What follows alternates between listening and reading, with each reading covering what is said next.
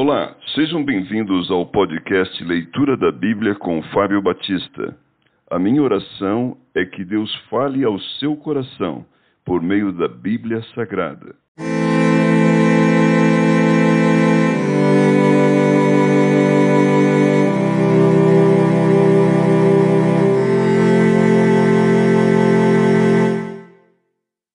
Jó, capítulo 12 Jó se defende das acusações de seus amigos.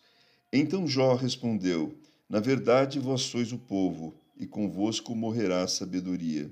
Também eu tenho entendimento como vós. Eu não vos sou inferior. Quem não sabe coisas como essas? Eu sou irrisão para os meus amigos. Eu que invocava a Deus e ele me respondia. O justo e o reto servem de irrisão. No pensamento de quem está seguro, há desprezo para o infortúnio, um empurrão para aquele cujos pés já vacilam. As tendas dos tiranos gozam paz, e os que provocam a Deus estão seguros. Tem o punho por seu Deus. Mas pergunta agora às alimárias, e cada uma delas tu ensinará, e as aves dos céus, e ela te farão saber. Ou fala com a terra, e ela te instruirá, até os peixes do mar tu contarão qual entre todos estes não sabe que a mão do Senhor fez isto? Na sua mão está a alma de todo ser vivente e o espírito de todo gênero humano. Porventura o ouvido não submete à prova as palavras, como o paladar prova as comidas?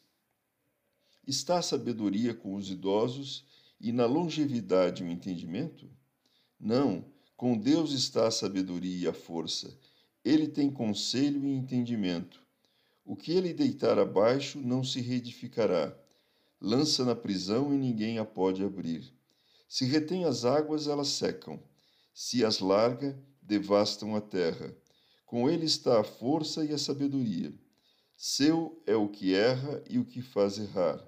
Aos conselheiros leva-os despojados do seu cargo, e aos juízes faz desvairar dissolve a autoridade dos reis e uma corda lhe cinge os lombos.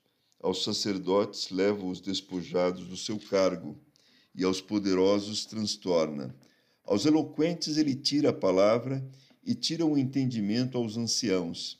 Lança desprezo sobre os príncipes e afrouxa o cinto dos fortes.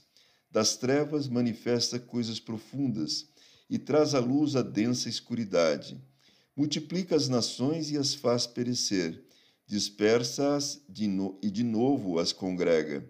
Tira o entendimento aos príncipes do povo da terra e os faz vaguear pelos desertos sem caminho.